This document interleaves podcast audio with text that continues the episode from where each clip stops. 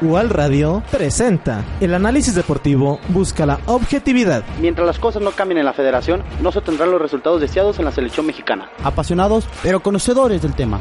Sin duda alguna, los Pats son un equipo de época. Títulos divisionales, de conferencia y los supertazones disputados los avalan en la NFL, Ezequiel. Y esto lo encuentras con Ezequiel Ramírez y Ramón Portillo en Reporte Fútbol, que comienza ahora.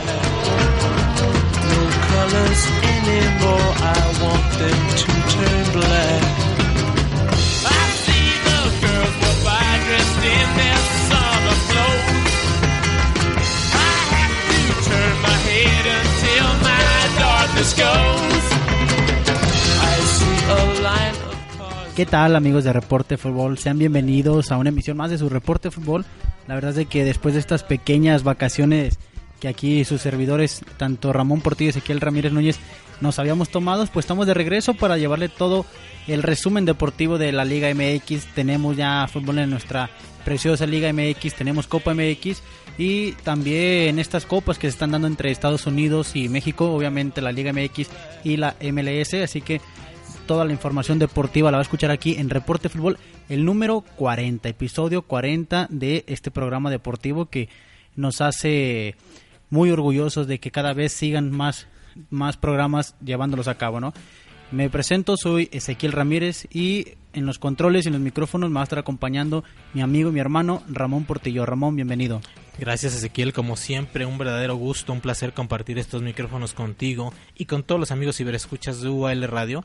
Bien lo dices, después de dos semanas de asueto que tuvimos, ah, muy ajetreados en otros aspectos, sobre todo la semana pasada que tuvimos una gran semana en cuestión de ciencias de la comunicación en América Latina por las jornadas de comunicación que se van a cabo de miércoles a viernes con, eh, con estupendas conferencias por parte de expertos, con la exposición de trabajos y de proyectos el jueves y por supuesto con el rally de cortometrajes del pasado viernes. Tienes toda la razón y pues precisamente felicitar a todos los amigos, compañeros que, que se dieron cita tanto en el rally como en las conferencias a participar dentro de estas jornadas de comunicación que son una vez al año y en las cuales en el cortometraje hermano prácticamente se hace una, una serie como de, de los Óscares, ¿no? Así se va a estar manejando en esta edición de las jornadas de comunicación muchas felicitaciones a todas las personas, a todos los compañeros egresados también, porque hubo varios compañeros egresados que se dieron la cita de participar y que están nominados a algún premio, sí, alguna categoría, así que un fuerte abrazo y toda la, ahora sí que todos los mejores deseos para ellos, para que en diciembre, que será la fecha de, de los reconocimientos, pues estar ahí y verlos, ¿no? Así que muchas felicitaciones a ti también que participaste, hermano, a todas las casas productoras que se dieron cita de estar el viernes en Patria. Así es, un fuerte abrazo y una felicitación para todos los compañeros que fueron parte de estas jornadas de la comunicación y un especial para todos aquellos que se hicieron presentes en el Rally de Cortometrajes 2019. ¿Y qué te parece si damos las redes sociales para que la gente se ponga en comunicación con, con nosotros y se pueda, eh, ahora sí que pueda contactarnos ahí, no publicar qué es lo que opinan acerca de, de los equipos tapatíos, de, de estas ligas entre la MLS y la Liga MX, qué es lo que opinan acerca de todo lo referente a lo deportivo de aquí del fútbol mexicano y en, en, algunas ocasiones también del fútbol extranjero. Por supuesto, recuerden que tenemos Facebook Diagonal Universidad UAL, así como Facebook Diagonal UAL Radio. Tenemos la página de la Universidad América Latina www.ual.edu.mx toda la información referente a los planes de estudio que tenemos en esta universidad la encontrarán ahí. Y por supuesto también las fanpages del programa arroba reporto fútbol arroba verborreando oficial y arroba canal 6.7 que estén muy al pendiente de toda la barra de la programación de UAL Radio no solo el reporte fútbol. Recuerden que también hay episodios de Planeta Friki de Radiación y de nuestros compañeros de El Umbral y pues esperemos también sigan los epi episodios de, de, charla, ¿no? Que se sigan sumando más a la lista de esta UAL Radio. Así que, ¿qué te parece si comenzamos ahora sí con lo que es el resumen de lo que fue la jornada número 5 de la Liga MX? Y todo comenzaba el viernes en donde Puebla recibía la visita de los Tuzos. Unos Tuzos que la temporada pasada, hermano, fuera de casa era derrota eh, segura.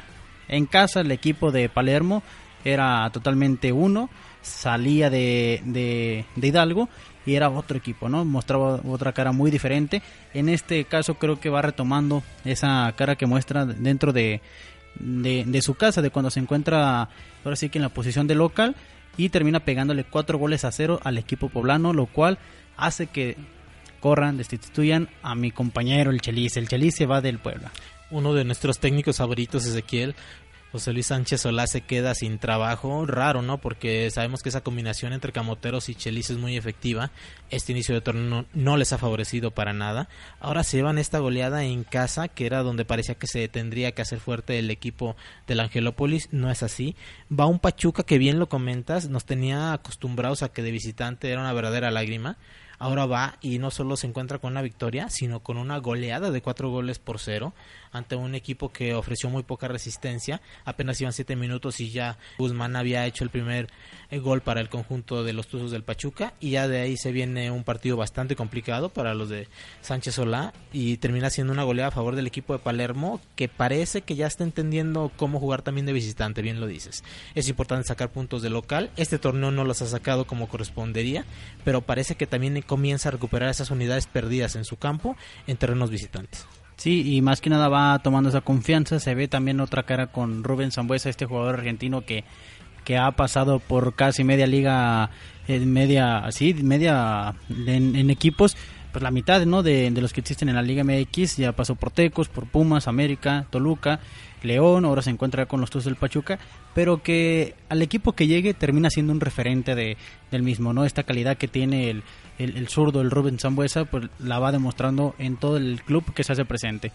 Y pasamos al otro partido, en el cual terminan arruinando la fiesta de los 103 años que celebraba el equipo rojinegro, porque en esta celebración, en este aniversario de 103 años, pues prácticamente fueron 3 a 1 los goles que le metió Cruz Azul al equipo del Atlas una celebración que pues no culminó como debería. Durante el día se habían hecho varios festejos y se esperaba que culminara con una victoria ante la máquina celeste del Cruz Azul de Pedro Caixinha, pero no fue así. Antes de entrar a grabar, amigos ciberescuchas, precisamente Ezequiel me comentaba algo que es muy cierto.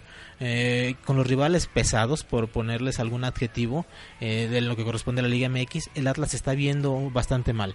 Lo vimos contra Santos en la pasada jornada que les tocó disputarla como locales, donde pierden contra el equipo de la comarca. Ahora lo hacen contra otro de los pesos pesados de la liga como es Cruz Azul, tres goles por uno.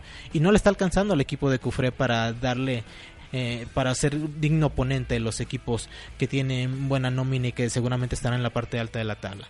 Entonces tiene que ver Cufre cómo adecuarse cuando enfrenta a estos equipos.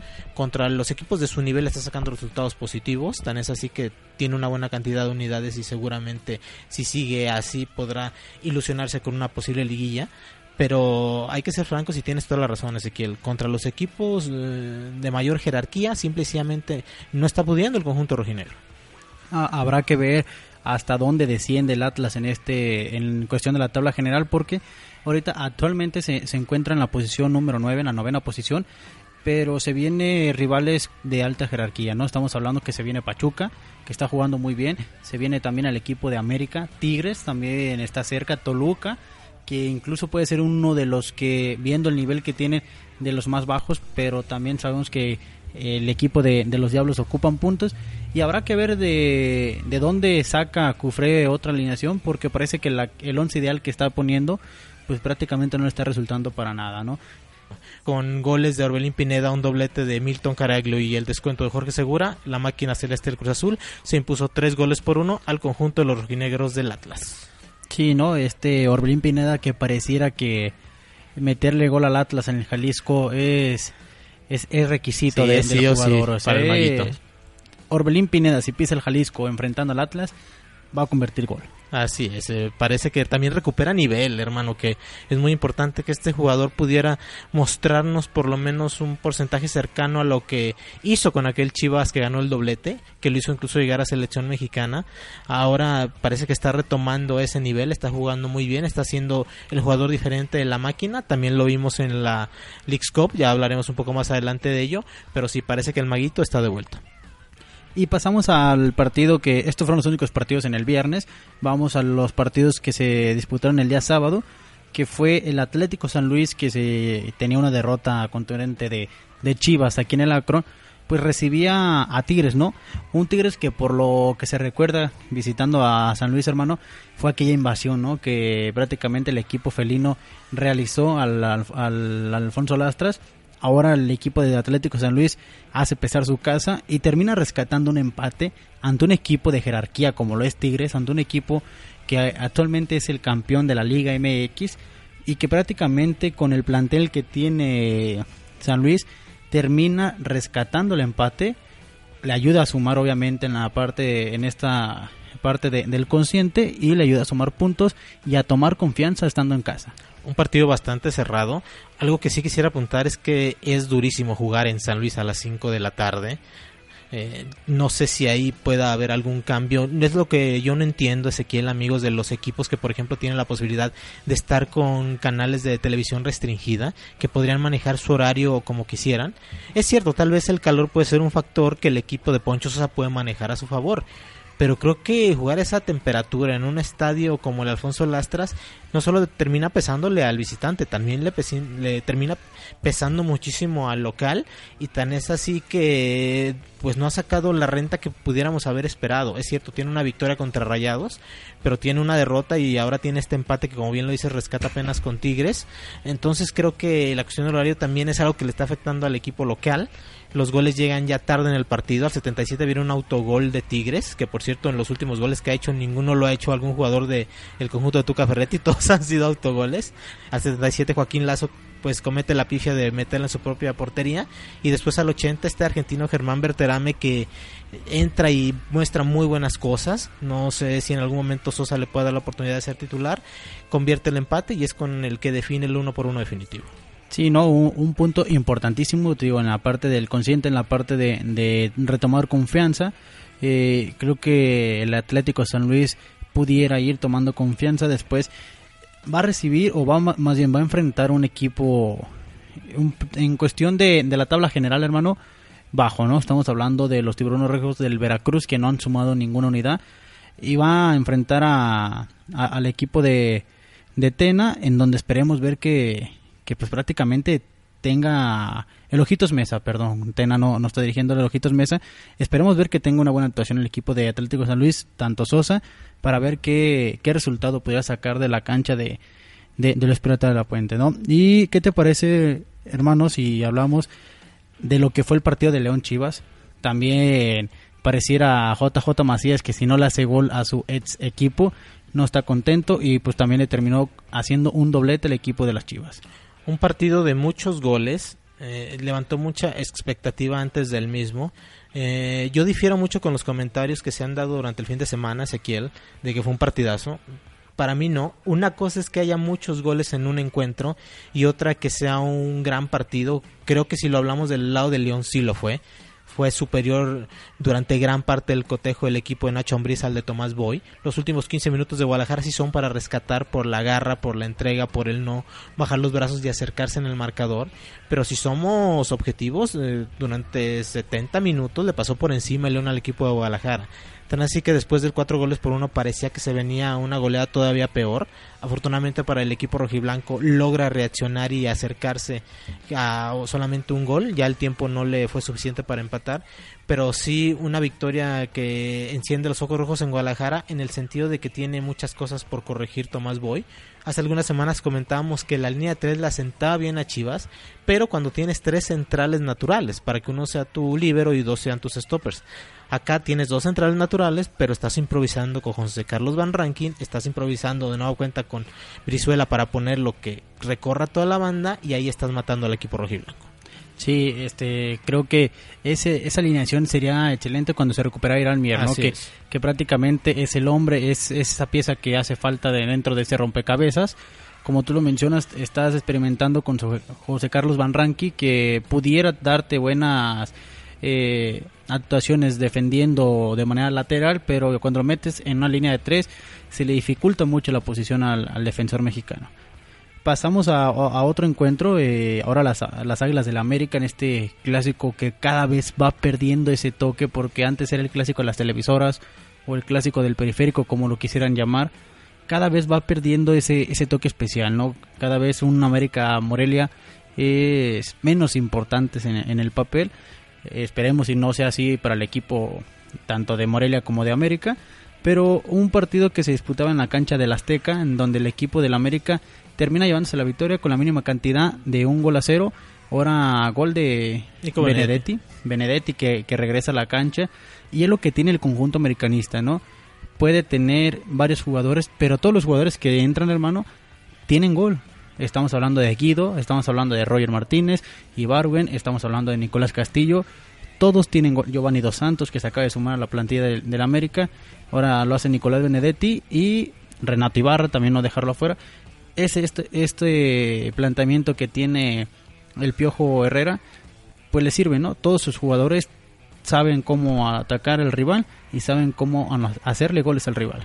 El Nico que sí es efectivo, Ezequiel. De repente se le hace mucho ruido a Nico Castillo. Y hay que decirlo, Benedetti desde que llegó ha sido pieza importante. Ha hecho goles de relevancia para el conjunto americanista. Y un marcador, una derrota para Monarcas que no solo le significa perder tres puntos en la cancha del Azteca, sino que también su técnico Javier Torrente quede fuera de la institución. Otro técnico cesado en esta jornada número 5. Pero a diferencia de Chelis, creo que haciendo un análisis eh, exhaustivo de lo que fue el partido, lo que fueron los 90 minutos en la cancha del Azteca, no sé si, si concuerdes conmigo. También un marcador un poco engañoso, aunque fue solamente diferencia de un gol. Hubiera sido muy justo el empate. El primer tiempo es para Monarcas Morelia y en el segundo aprovecha el equipo americanista la anotación para llevarse la victoria y sumar tres puntos más a su cuenta. Sí, eh, incluso Morelia, como tú lo mencionas, ¿no? Merecía el empate, pero al final de cuentas quien termina teniendo más claridad a la hora de, de definir, pues fue el equipo americanista, termina llevándose la victoria de un gol por cero. Pasamos a otro encuentro, el equipo de Monterrey recibía la visita de los Diablos Rojos del Toluca, un Toluca que no se le encuentra ni pies ni cabeza, hermano.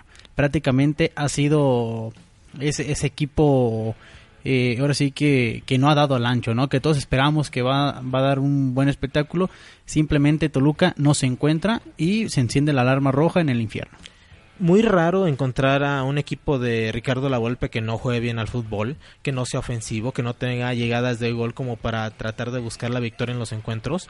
Y aquí lo tenemos, amigos Ezequiel. Un Toluca muy chato, un equipo choricero que juega muy poco al fútbol, que está irreconocible cuando vemos al famoso bigotón en una banca eh, eh, simplemente no se encuentra, bien lo dices el conjunto Escarlata, y ahora va a Monterrey, con Monterrey que también ha tenido hasta cierto punto un inicio irregular, sin embargo hace pesar su cancha y con goles de Miguel Ayun y un extraordinario gol de este defensa goleador, eh, caray. ¿Qué, qué se Nicolás puede Sánchez. decir? No, Eh, no, no, Nico es, un golazo, sí, es un golazo el que termina ¿Sabes haciendo la talavera. Tanto el gol de él como el de Jorge Segura de Atlas me recordaron aquel de Jared Borghetti, el que le hace Italia, no de la misma calidad y manufactura, porque Borghetti era un máster de algo, algo parecido. Pero cómo giran el cuello para conectar y ponerla los dos al ángulo. Este Nico Sánchez es impresionante. No le hizo Sí, un gol a cualquier algo, algo así portero. como lo que hizo Bruno Valdés en... eh, Ándale, en el la- Alex Cole también lo mencionamos un poco eh, después. Pero sí, un Monterrey que empieza a encontrarse con ese fútbol y con los resultados positivos y ahora se lleva esta victoria de dos goles por cero. y que incluso termina debutando también ya su jugador, ¿no? Este eh, jugador holandés. Así es. Así que, pues, pa- todos parece indicar que, que el Guiñac del Monterrey ha llegado, ¿no? Así lo ven mucha gente. Esperemos si este extranjero que viene más, que se suma a la lista, pues prácticamente pueda aportar mucho para el equipo de los Rayados. Pasamos con el equipo de Pumas que recibía al Veracruz, un Veracruz que prácticamente no tiene ni pies ni cabeza, no ha podido ni con Atlas, no puede ni con Pumas, no, no puede Veracruz con nadie. Desde la temporada pasada Veracruz es un desastre, sal- salvando al portero, este joven jurado, Veracruz es un desastre. No entendemos por qué la Liga MX se va más por la parte económica y no por la parte deportiva, en donde si el equipo no, no demuestra la calidad y no tiene la intención de, de jugar, porque eso, eso parece, hermano. Eso es lo que los jugadores demuestran cada vez que salen a la cancha. Un equipo en el cual no le salen para nada las cosas, termina cayendo dos goles por cero. El primer gol de Víctor marcó re- un golazo, el después el segundo gol de Jason Angulo, pues prácticamente un balón que se lo encuentra, ¿no? Un esférico en el cual el, eh, el defensor de, de Pumas va hasta el área, ve que no le mandan el centro, ya había perdido la posibilidad de, de rematar cuando Carlos González le pone un pase, le pone asistencia, termina haciendo el gol, pero De ahí en más al nivel que viene demostrando Veracruz, muy poco lo que muestra. Un equipo que tiene casi un año sin ganar, que no conoce la victoria, lo decían muy bien en una ocasión, Sebastián Jurado no sabe lo que es ganar con la camiseta de Veracruz, algo que es verdaderamente terrible. Un chico que lo salva de por lo menos tres o cuatro goles por cotejo y aún así se anda comiendo dos o tres por juego. Eh, algo que se debe de analizar de manera muy fría, ser muy analíticos en federación. Lo has comentado de muy buena manera. Se antepone siempre lo económico a lo deportivo este equipo no merecía estar en la Liga MX, sin embargo, por un pago está. Segundo año consecutivo que se realiza esto de pagar los 120 millones de pesos. Lo hizo Lobos, ahora lo hace el equipo de Veracruz. Y verdaderamente dando pena. Un equipo que incluso tuvo oportunidades para irse al frente del marcador en este cotejo ante Universidad. No lo logra. El equipo de Pumas no tiene la culpa de que sea un equipo tan limitado el conjunto jarocho. Y con dos goles lleva una victoria en este en esta jornada número 5, que de nueva cuenta hace que el equipo de Michel González retome la confianza que había perdido tras las pasadas derrotas. Toda la razón, hermano. Pues, ¿qué te parece si vamos al primer corte eh, para regresar con el cierre de, de esta jornada número 5? Porque tenemos todavía partidos en donde, si hablabas del tema de, del clima o de, del horario, hermano, pues ahora sí que Necats también juega a las 5 de la tarde en Aguascalientes. Qué calor, ¿no? Así que también está el equipo de Juárez, que cae entre el equipo de los Gallos, lo estaremos comentando más adelante. Vamos al primer corte, recordar a la gente, hermano, que estamos en Reporte Fútbol.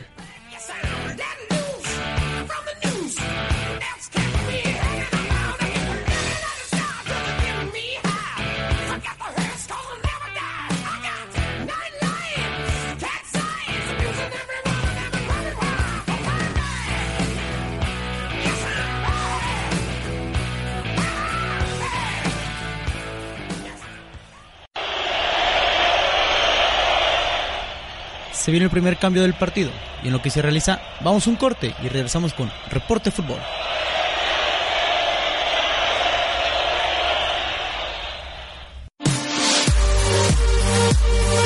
Produciendo ideas a la velocidad del sonido. UAL Radio, un proyecto para tu vida.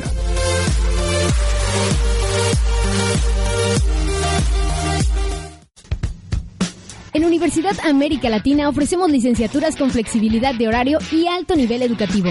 Universidad América Latina transforma tu vida. El espacio deportivo de UL Radio lo encuentras en Reporte Fútbol, donde hablamos de todo lo referente a la Liga MX y el fútbol internacional. Participa con nosotros en la quiniela, responde la trivia semanal y en fuera de lugar para saber lo más relevante de otros deportes en las voces de Ezequiel Ramírez y Ramón Portillo. Apasionate todos los jueves en punto a las 8 de la noche en la cancha de UAL Radio. Reporte Fútbol.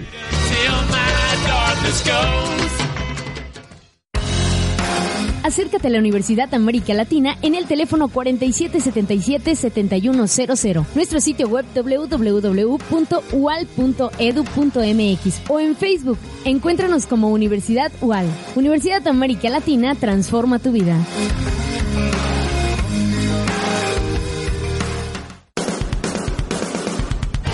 Las voces ayudan a reconocernos.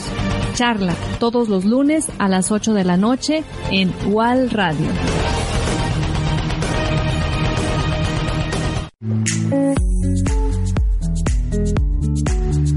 Escúchanos en vivo en ualmedia.online diagonal radio y en mixlr diagonal ual radio.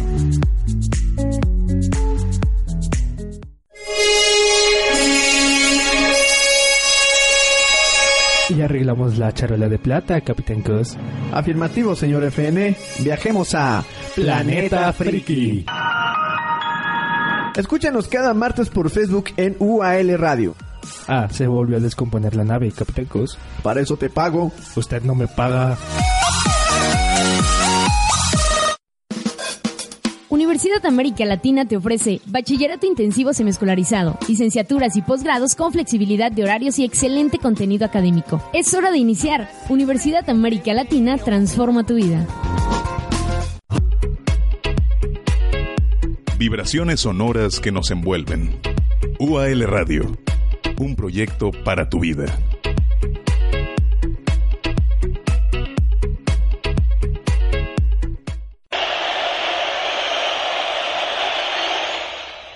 El resumen deportivo de Igual Radio continúa.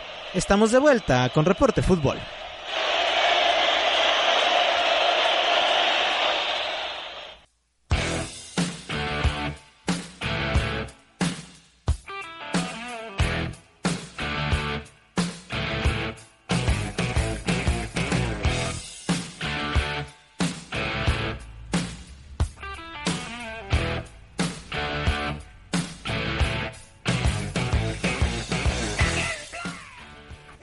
De regreso con la emisión número 40 de su programa Reporte Fútbol, amigos ciberescuchas de UAL Radio, y estamos analizando lo que fue la jornada número 5 de esta apertura 2019 y nos quedamos con los últimos dos partidos de la jornada dominical que cerraron esta fecha número 5.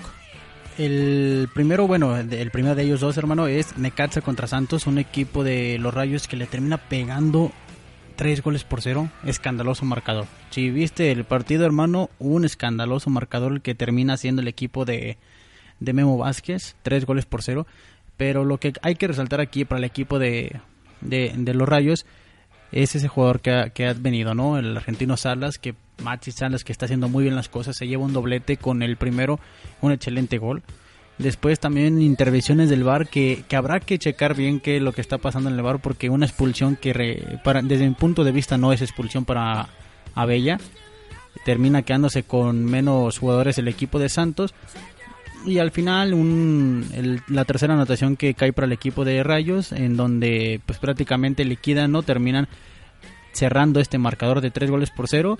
Y como tú lo mencionas, habíamos platicado hace rato sobre San Luis Tigres, un horario que no le sirve para nada, también el, el calor que se vive en Aguascalientes a las 5 de la tarde es infernal.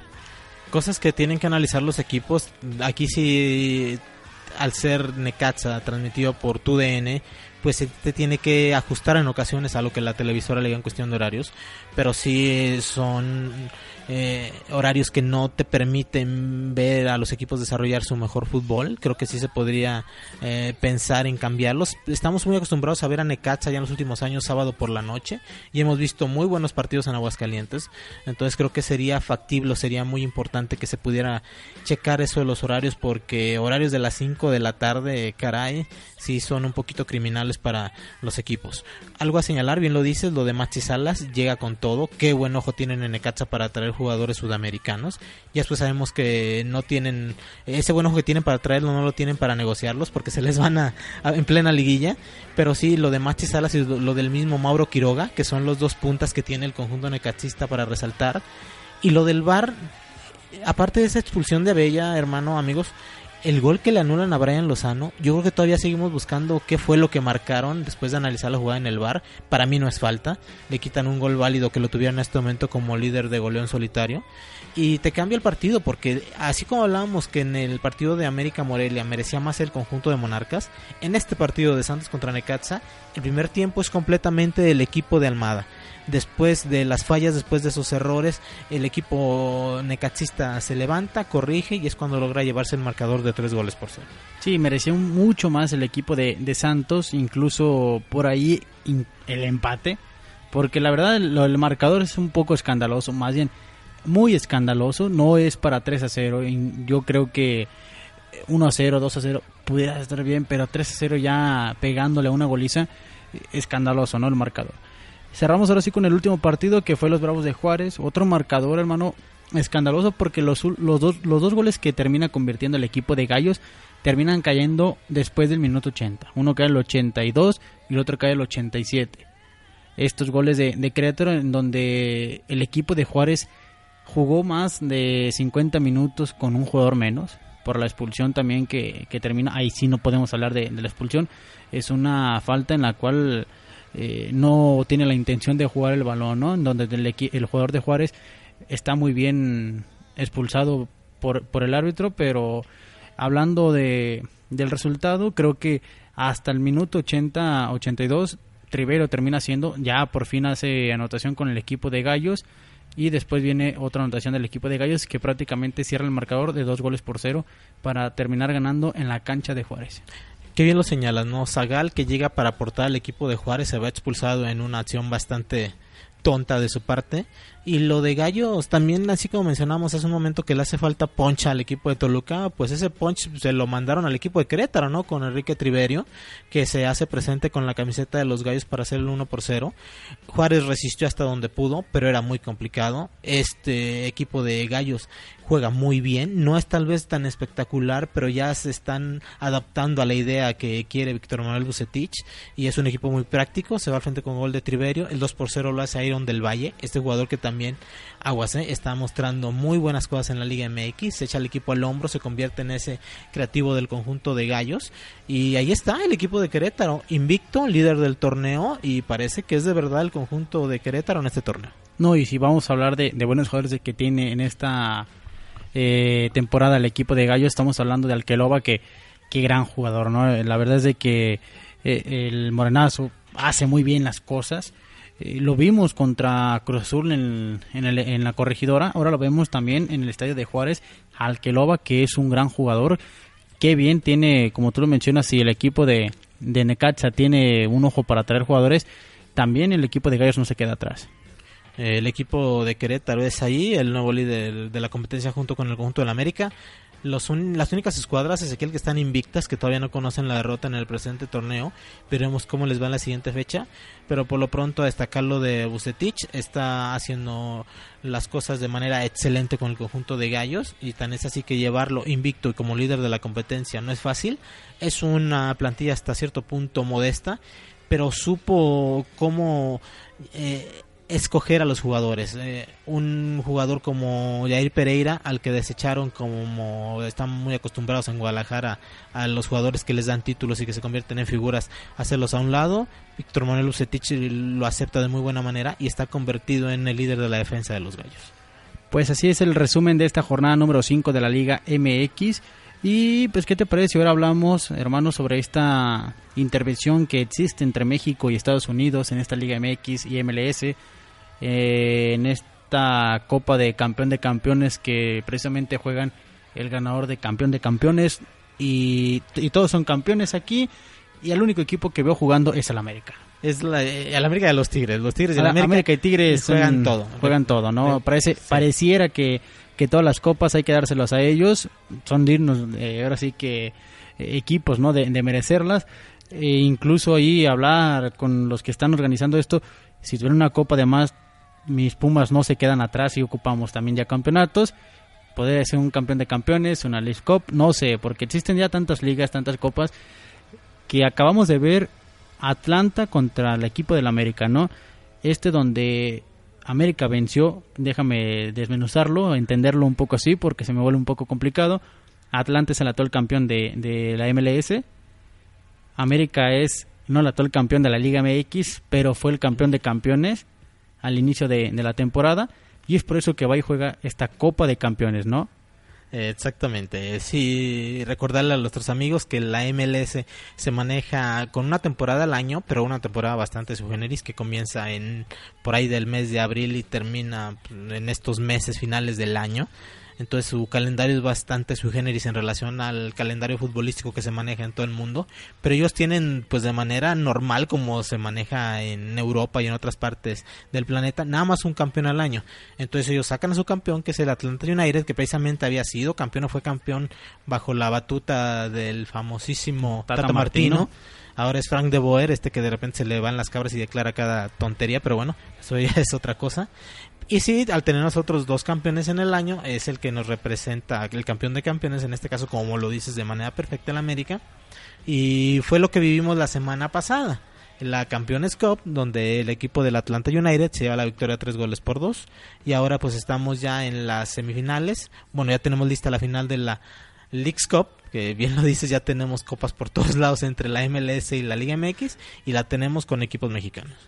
Sí, este, estoy esperando si hubiera una copa entre los equipos que, estén pegados a la costa, también pudiera ser eh, copas de, de, todos, ¿no? La verdad es de que la MLS y la Liga MX hacen un acuerdo en donde si sacamos de 7 a 8 copas por año, no pasa nada. Sacamos dinero, pero que da gusto. Hablando, quiero, quiero hacer un énfasis y, preguntarte, hermano, hablando ya ahora sí de, de lo deportivo Atlanta se lleva la victoria ante el mejor equipo o el equipo más ganador de, de México, que es el América. Eh, se fue, fue un gran partido, pero quiero preguntarte personalmente si con esto es mejor la MLS que la Liga MX. Mm, para mi gusto no. Mm, está todavía lejos de la liga norteamericana de fútbol de parecerse o de llegar al nivel que tiene la liga mexicana. Sí ha crecido a, pasos agigantados, eso no lo debemos de dejar de un lado, hay que reconocerlo, tanto cuestión de clubes como sobre todo a nivel de selección. En momentos incluso a nivel de selección ha superado a la selección mexicana pero creo que es eh, la liga MX es muy superior en varios factores, pero en el más importante que la MLS sigue siendo esa liga de retiro para muchos jugadores que han sido figuras en otras ligas. Eh, algo que no me ha gustado, por ejemplo, el Atlanta United lo dijo, lo dijo muy bien a varios de sus jugadores, era como una Champions League para ellos enfrentar a la América y poder ganarles un título, porque es a lo máximo que aspira la MLS. Entonces, en ese caso, Atlanta United sí tomó las cosas muy en serio, pero algo que no me gustó es lo que hizo precisamente el LA Galaxy en la Leagues Cup, hablando ahora de la Leagues Cup. Me parece que no lo tomó de la manera en que creíamos que el equipo, uno de los equipos más fuertes de esta liga debería tomar esta competición. Estuvo utilizando pues suplentes tanto en el primer enfrentamiento que afortunadamente para ellos logran ganarlo en penaltis contra los Cholos de Tijuana. Ahora vuelven a utilizar suplentes contra el equipo de Cruz Azul y ahí están las consecuencias, ¿no? Se, se termina llevando la derrota pero sí creo que algo que representa muy bien el que todavía está lejos la MLS de la Liga MX, hermano amigos de Igual Radio, es que de los equipos que calificaron a las semifinales, tres equipos eran mexicanos y solamente un equipo era de los Estados Unidos. Justa, justamente a eso venía mi, mi pregunta, ¿no? Eh, si la MLS era, era mejor que la MX, porque en el campeón de campeones, en los dos mejores equipos del año pasado o de la temporada pasada, como lo quieramos ver, el equipo que sale campeón es justamente el de la MLS, el de Norteamérica. Pero hablando de la League Cup, esta la liga nueva que se acaba de hacer, en donde participan la en igualdad los equipos de, de Estados Unidos y de México, vemos que la final, o simplemente vemos las semifinales, hay tres equipos mexicanos y la final va a ser entre dos equipos mexicanos. Muy bien, como tú lo dices, no se toma muy en serio. Que también ahí, si, nos ponemos a ver un poco, hermano, recordemos aquella Conca Champions en donde también Tigres al principio no se la toma en serio, pero después termina utilizando los titulares. E incluso el Tuca Ferretti lo ha dicho, ¿no? Eh, vamos, competimos, pero no nuestra prioridad. Entonces, esa era como que la duda, ¿no? Si pudiera decirse coloquialmente que, que han ganado una batalla, pero no la guerra, pues pareciera ver que es lo que ha pasado con la MLS, ¿no? Se termina llevando la primera Copa de Campeones, aunque en la League Cup el ganador será un equipo mexicano. Así que un punto para Estados Unidos y un punto para México. Así es, pues nada más decirle a nuestros amigos que las semifinales ya se llevaron a cabo este pasado día martes. En Houston un empate a dos goles entre América y Tigres, con dos autogoles del conjunto americanista. El último un autogolazo de Bruno Valdés, como bien lo decías qué forma de peinar la pelota y dejar fuera de posibilidad a Oscar Jiménez. Y en penalti se lleva la victoria 5 goles por 3 el conjunto de Tigres sobre América. Y después en Carson, California, el Cruz Azul hace lo propio, derrotando dos goles por uno al LA Galaxy. Y así tenemos ya definida la final que se va a disputar el 18 de septiembre en Las Vegas entre la máquina celeste del Cruz Azul y los Tigres del Universitario de Nuevo esta relación entre Caixinha y, y Orbelín Pineda en donde Caixinha, el técnico portugués, dice es que Orbelín no se ha adaptado al estilo de juego, donde todo pareciera ser, hermano, que el estilo de juego se le tiene que adaptar a Orbelín. ¿Qué clase de gol marca? le, da la victoria al equipo de Cruz Azul y lo pone en una final más. Ya estuvo en una final que fue campeón, la Supercopa MX, y pues va a disputar otra, ¿no? Que va a ser la final de la League Cup. Así que enhorabuena para el equipo celeste y enhorabuena para Orbelín y el y ahora sí que todos los que están, ¿no? Ricardo Peláez que están haciendo muy bien las cosas en la institución de la máquina. Pues ya tenemos a los finalistas de esta primera edición de la Leagues Cup. Recordar que este año o al menos este semestre fueron cuatro equipos de la MLS y cuatro equipos de la Liga MX. Para la siguiente edición ya van a ser ocho equipos por cada liga, ocho equipos de México y ocho equipos de Estados Unidos.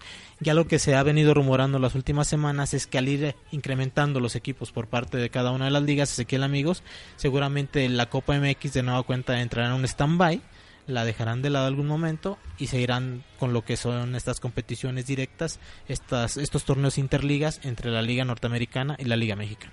Y pasará a un olvido otra vez esa liga de ascenso enfrentando precisamente a los de a los de primera división, ¿no? Así es. Qué cosas la- las que muestra la Liga MX, pero ¿qué te parece si vamos mejor al segundo corte del programa para regresar con lo que va a ser los enfrentamientos de la jornada número 6 de la Liga MX? Recordar a la gente que estamos en Reporte Fútbol.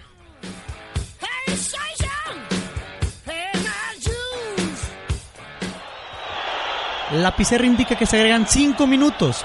Tiempo para ir a un corte aquí, en Reporte Fútbol.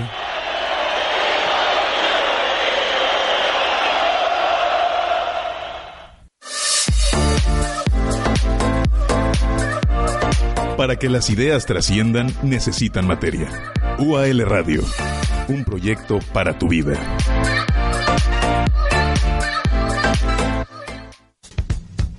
En Universidad América Latina ofrecemos licenciaturas con flexibilidad de horario y alto nivel educativo. Universidad América Latina transforma tu vida.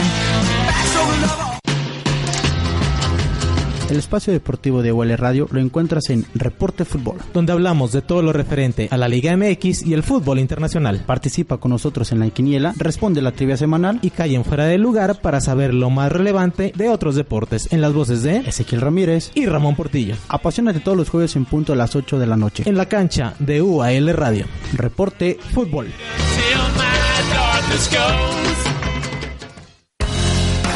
Acércate a la Universidad América Latina en el teléfono 4777-7100, nuestro sitio web www.ual.edu.mx o en Facebook. Encuéntranos como Universidad UAL. Universidad América Latina transforma tu vida.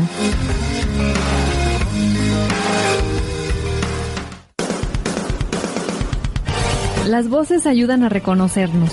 Charla todos los lunes a las 8 de la noche en UAL Radio.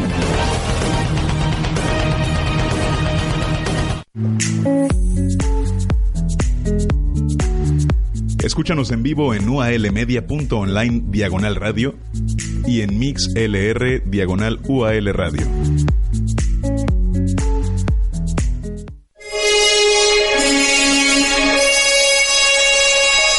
Y arreglamos la charola de plata, Capitán Cos. Afirmativo, señor FN. Viajemos a Planeta Friki. Escúchanos cada martes por Facebook en UAL Radio. Ah, se volvió a descomponer la nave, Capitán Cos. Para eso te pago. Usted no me paga. Universidad América Latina te ofrece bachillerato intensivo semiescolarizado, licenciaturas y posgrados con flexibilidad de horarios y excelente contenido académico. Es hora de iniciar. Universidad América Latina transforma tu vida. Atmósferas sónicas que envuelven tu mente. UAL Radio, un proyecto para tu vida.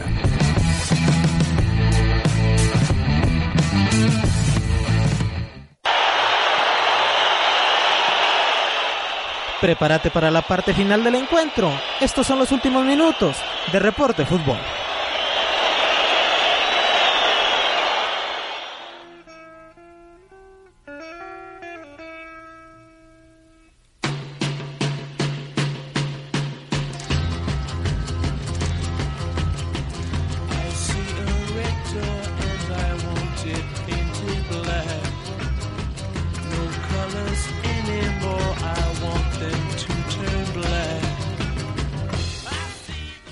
Regresamos, regresamos a este reporte de fútbol en la parte final ya de este programa de- del día de hoy, el programa número 40 ya de su reporte de fútbol. Y vamos a decir lo que será la jornada número 6 de la Liga MX, en donde prácticamente se ven algunos partidos que pueden, o mínimo, se espera mucho dentro de- del cartel, ¿no? Pareciera que un Santos Monterrey y un Tigres América pueden ser grandes partidos que nos pueden dar grandes emociones a todos los aficionados, a todos los fanáticos que, que nos gusta el fútbol. Va a empezar la liga con tres partidos en el día viernes, donde Veracruz va a recibir al Atlético San Luis partidazo también. ¿eh? Si nos ponemos a ver en cuestión de, de competitividad lo que llevan estos dos equipos, puede ser un partido mm, pudiera ser, hermano, pudiera ser. Ahí veo una sonrisa, pero creo que, que puede ser un partido que demuestre grandes cosas. Qué difícil pronosticar ya con el equipo veracruzano de por medio. Eh, vámonos con un empate. Le voy a dar el beneficio de la duda al equipo de Ojitos Mesa y creo que rescata un punto, aunque sea en su cancha. Tiene que hacerlo, es un rival directo en cuestión porcentual, entonces por lo menos se va a dar un punto el equipo veracruzano. El equipo de Veracruz, justo con Sebastián Jurado, van a conocer la victoria en esta apertura 2019. Así que en la jornada 6 de la apertura 2019, la primera victoria para el equipo de Veracruz. Eso es todo, se acaba la malaria del equipo jarocho. Después Monarcas Morelia recibe la visita de los Pumas de Mitchell, un equipo de Pumas que viene de ganarle a Veracruz y un equipo de Morelia que viene de perder un gol a cero ante el América. Veremos quién está en el banquillo del conjunto de Monarcas, unos Pumas que han recobrado la confianza, como bien lo decíamos después de esta victoria ante el equipo veracruzano, pero creo que el equipo de Monarcas se va a llevar la victoria. Yo creo que el equipo de Monarcas viene un poco golpeado acerca de se acaba de perder su, o acaban de terminar con su entrenador, así que el equipo de Pumas si quiere retomar confianza y demostrar lo que está haciendo en su cancha cuando juega de local, tiene que hacer lo mismo cuando juega de visitante, así que se lleva la victoria. Qué, partidazo el día, el día viernes, tenemos un gran partido. Santos contra Monterrey un duelo que iba a decir que es clásico, pero ya me acordé que de repente hacemos todo clásico, pero sí como un duelo que tiene mucha rivalidad en Monterrey, amigos, eh, a menos en la parte norte de nuestro país, entre coahuilenses y regiomontanos. Es importantísimo para el conjunto de Santos mm, volver a la senda de la victoria, que se den cuenta de que sí perdieron tercero en Aguascalientes, pero que es un marcador que no va de la mano con lo que sucedió en el terreno de juego y creo que el equipo de Almada recupera esta senda del triunfo y se impone al equipo de Rayados. Yo creo que el equipo de Diego Alonso ha tenido ahí algunos detallitos para comenzar el torneo. Si bien si ha sacado los resultados, los números están hablando por sí mismos, pero eh, creo que el equipo de Santos también se termina llevando la victoria. Así que ahora sí entra a la tabla de, de goleo Julio Furch. Debe regresar, debe regresar. Eso es lo que a ti te mueve, lo que te ilusiona, que Julito Furch regrese ahí a los primeros planos en cuestión del goleo individual. Y en donde debe estar el, el Julio Furch. Pero para el sábado 24 de agosto, en punto de las 17 horas, hermano, este horario que pareciera que, bueno, sin comentarios, ¿no? Querétaro recibe la visita de León, este clásico del Bajío, ya va a ser clásico de todos, no se sí, crean, sí. amigos, reescuchan, no es clásico, pero va a ser un partidazo también el de Querétaro-León. Vámonos con el equipo de los Gallos. Anda muy bien, creo que se defiende de manera correcta, no como lo hizo Guadalajara, que ofreció muchos espacios, que le dio posibilidad al conjunto de León de lucirse. Creo que con Querétaro va a ser muy diferente. La cancha del corregidor pesa, lo ha hecho notar en este torneo el equipo queretano y se lleva la victoria el conjunto de Bucetich. Y yo creo que el equipo de Querétaro termina conociendo por primera vez en esta apertura 2019 la derrota. Así que vámonos con el equipo de la Fiera de León.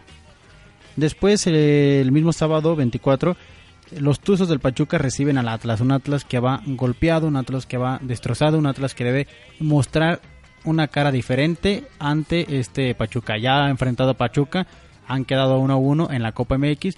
Veremos ahora en la Liga MX quién se termina llevando la victoria. El equipo de Palermo ya no puede dejar ir puntos en casa obtuvo una victoria muy importante la jornada pasada como visitante, entonces ahora tiene que empezar a sumar como local y lo va a hacer con una victoria del equipo rojinegro. Yo creo que el equipo rojinegro debe sacar la, la cresta, la debe sacar así que eh, esa identidad, ¿no?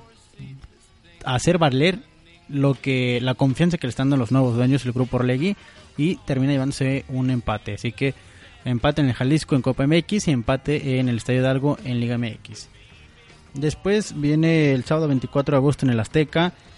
Cruz Azul recibe a la Franja, ¿no? Un equipo de Puebla que viene de ser goleado en su cancha, un equipo de Puebla que viene de que retiraron o despidieran a su director técnico, así que se ven complicadas las cosas para el equipo camotero.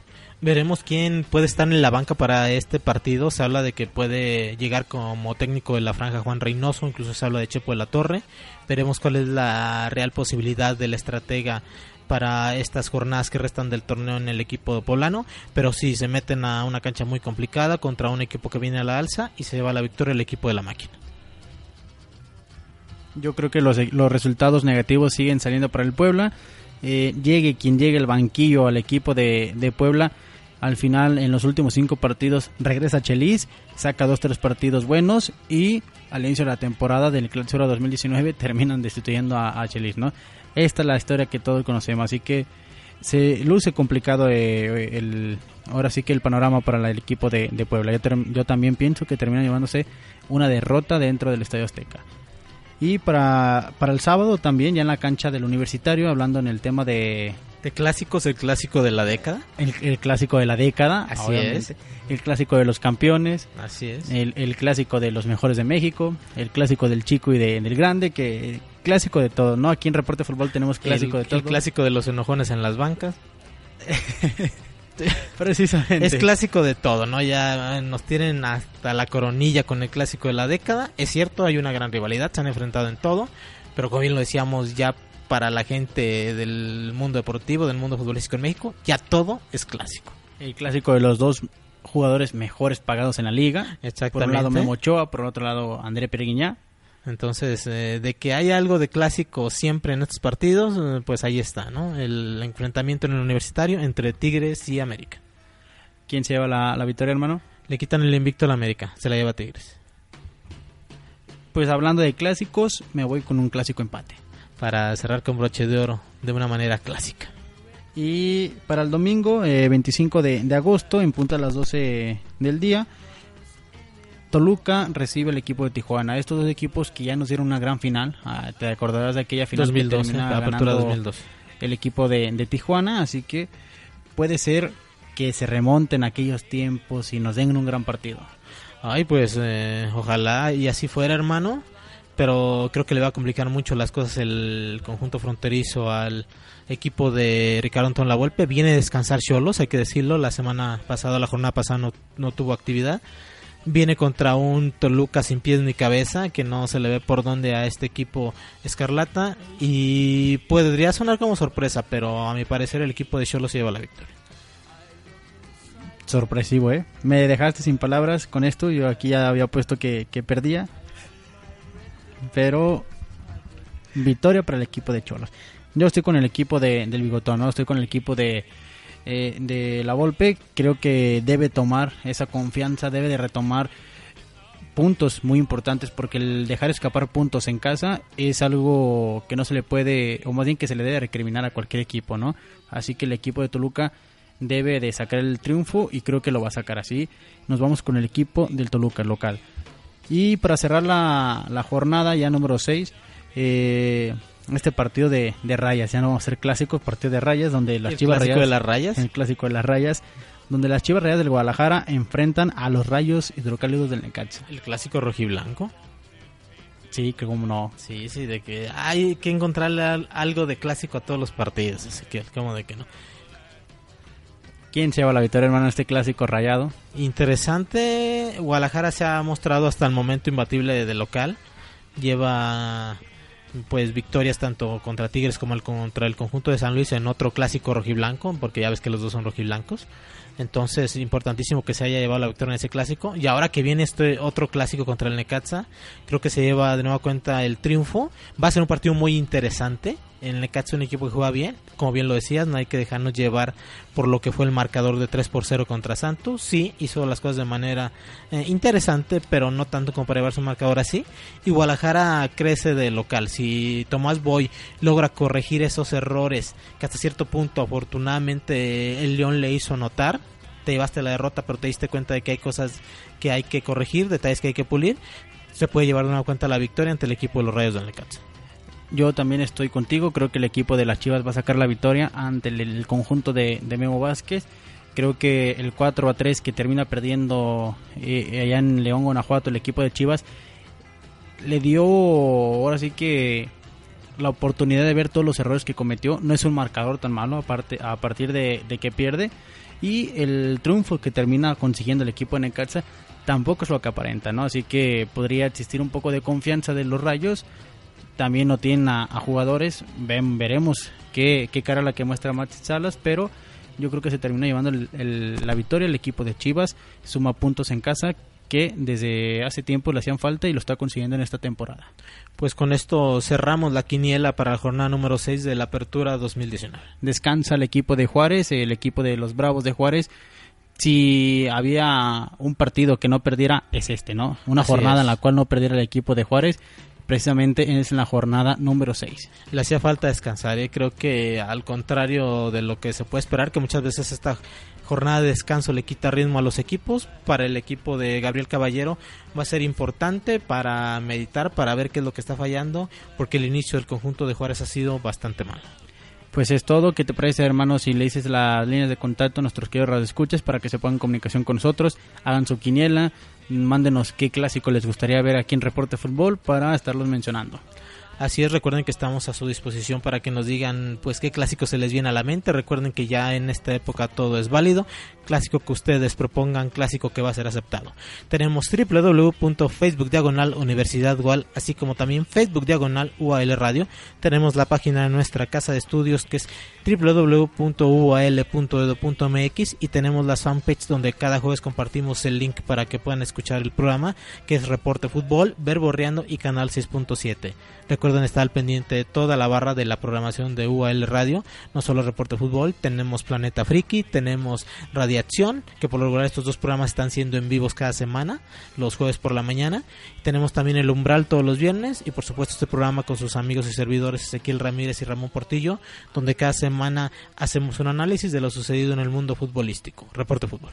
Tienes toda la razón, donde cada semana hacemos un clásico nuevo y un análisis de lo que es de la jornada. Así que eh, para este esta semana también algo deportivo, pues ver el regreso del Gallito Vázquez, hablando también del tema del boxeo, ver que regresa ya el Gallito Estrada, Vázquez. Estrada, dije- Vázquez ya, ya anda metiendo a Gallito ya lo va a meter. Almada, sí, ya se dio No, no, cuenta no. de que es necesario en el medio campo santista. Sí, no, es Gallo Estrada que regresa eh, al cuadrilátero, ¿no? ¿Qué te parece, hermano? Pues ya, si no tenemos algún clásico, No, nos no, no. despedimos. Este es el clásico final. este es el clásico final. Tienes toda la razón. Pues a nombre de su servidor Ezequiel Ramírez y de mi compañero y hermano que clásicamente se la pasa en la consola y en los micrófonos haciendo de todo, nos despedimos. Esto fue Reporte Fútbol.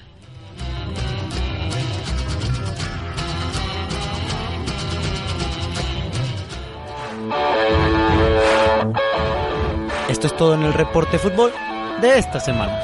Nos escuchamos el próximo jueves, 8 de la noche, por Wal Radio. Bueno, si es que el bar no dice otra cosa.